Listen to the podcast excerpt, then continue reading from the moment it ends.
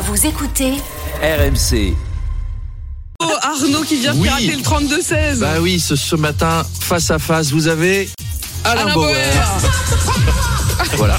Petit hommage à sa grand-mère, l'illustre Agathe de Bauer.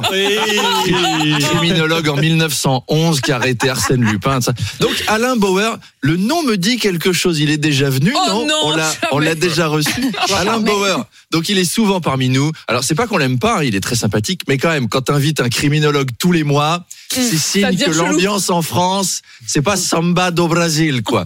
si vous invitiez, je sais pas moi, Lena Situation ou Popek dans le face à face, on dirait, oh, ça va, il, se- il se passe rien de grave.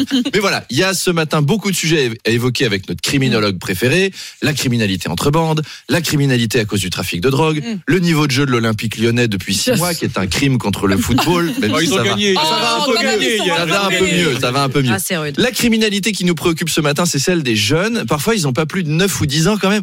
Vous imaginez quand ces jeunes délinquants vont devenir parents à leur tour? Là, on va avoir des baby racailles de 2 ou 3 ans qui vont lancer des biberons molotov sur les jouets de club, qui vont aller piller les magasins tartines et chocolat.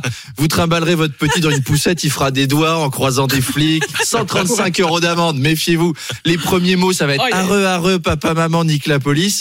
En tout cas, cette interview fait déjà beaucoup réagir. Le chanteur Kali nous demande c'est quand le Bauer? Eh bien, c'est à 8h30. Et il faut pas le rater. Voilà. À tout à l'heure.